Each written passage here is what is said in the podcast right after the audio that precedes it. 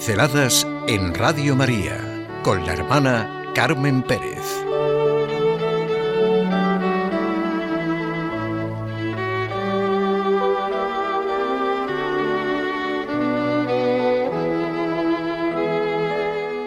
El bosquejo es todo un bosque. El bosquejo que quiero hacer en estos minutos de una persona es todo un bosque. Debe ser por eso por lo que hoy me salen muchos títulos para poner. Me encantaría que ustedes se enganchasen y sintieran, en la medida de las posibilidades de cada uno, deseos de conocer algo de este excepcional hombre. Al menos que nos sintiéramos orgullosos de contar entre nuestros antepasados con un cristiano, con una inteligencia y un corazón así es una maravillosa y genial síntesis entre razón y fe, entre el acuerdo intrínseco que hay entre la razón y la fe, entre espíritu y materia, entre lo natural y lo sobrenatural, entre hombre y misterio. El hombre, para el gran pensador y teólogo del que hablo, ha de ser estudiado con toda su condición. Un hombre no es hombre sin su cuerpo, como no es hombre sin su alma, sin su espíritu. Me vienen títulos, frases en las que es fácil recrearse. Es como si se quisiera poner adjetivos a una persona excepcional por sus cualidades y acciones, y cada uno de ellos se enganchara como las cerezas unos con otros. Tomás de Aquino. Es el bosque del que quiero hacer un bosquejo. Por eso digo que el bosquejo es todo un bosque.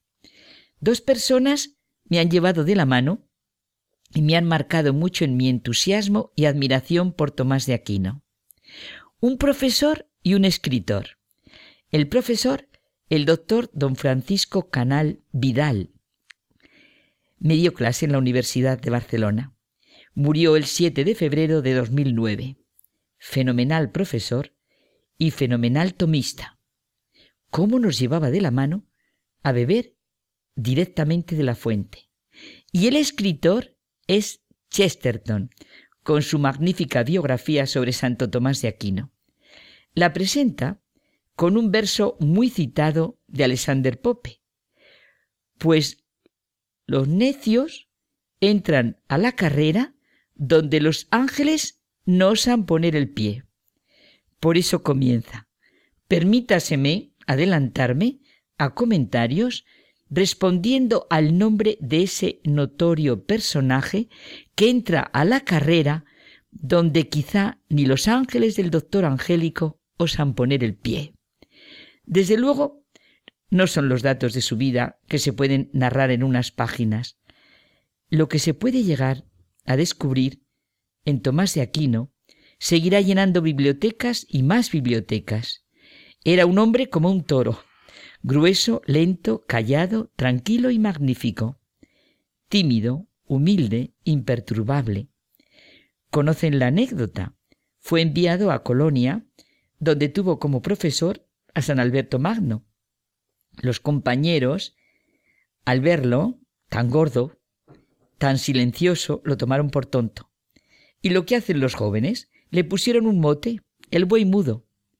San Alberto, que había leído los apuntes del joven estudiante, les dijo Ustedes lo llaman el buey mudo, pero este buey llenará un día con sus mugidos el mundo entero. Y vaya si se han oído y se oyen sus mugidos, desde las mejores universidades y foros más cultos, en los que no se acaban de estudiar y admirar sus obras, las famosas summas, hasta sus himnos, en el silencio de los conventos y de las iglesias, donde millones de personas se han adueñado de ellos para su oración y adoración. Adoro te devote, tam tunergum sacramento, pange lingua. Amaba tanto los libros que prefería poseer los libros de Aristóteles y su filosofía a cuantas riquezas pudieran ofrecerle. Apasionado por la verdad, sabía y así lo afirmaba con toda su fuerza, que la verdad, dígala quien la diga, viene del Espíritu Santo. Quería evitar, con toda la profundidad de su inteligencia, que se entendieran mal Aristóteles, un pensador entonces desconocido y conflictivo. Cuando le preguntaron qué era lo que más agradecía a Dios, respondió con sencillez, haber entendido todas las páginas que he leído. Chesterton dice que podía haber hecho muy bien el papel de hombre internacional. A la universidad cosmopolita de su posición heredada, la familia y su situación en Europa, sumó muchas cosas de su cosecha. Fue un embajador e intérprete del conocimiento. Contra viento y marea, y luchando contra su propia familia, quiso ser sencillamente un fraile. Esto fue escandaloso para su familia y sus contemporáneos. Dice Chesterton que es como si Napoleón se hubiera empeñado en ser soldado raso toda su vida. Pero eso sí, ganaba las batallas intelectuales porque era el mejor cerebro de su tiempo. Santo Tomás supo trabajar y orar, ascético y místico.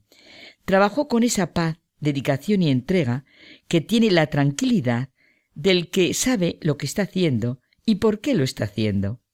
Fue un trabajador incansable, pero nadie le había podido tomar por una persona ajetreada, tensa, dominada por la actividad y la prisa. Se cuenta que algo sucedió mientras celebraba la Eucaristía, que no ha sido conocido. Su amigo Reginaldo le pidió que volviera a leer y escribir y seguir las controversias del momento.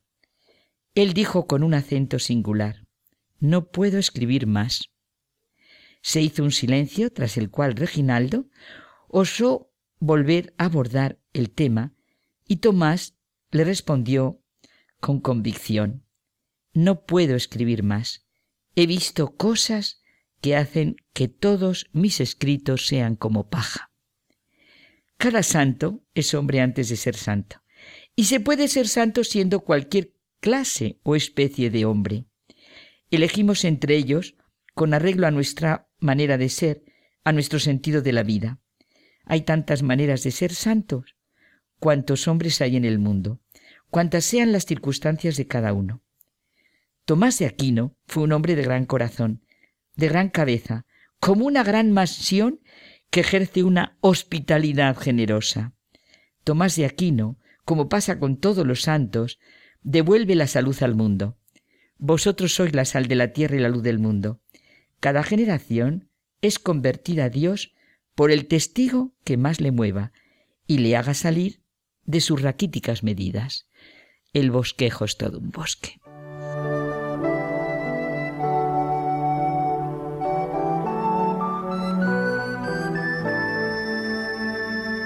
Pinceladas en Radio María con la hermana Carmen Pérez.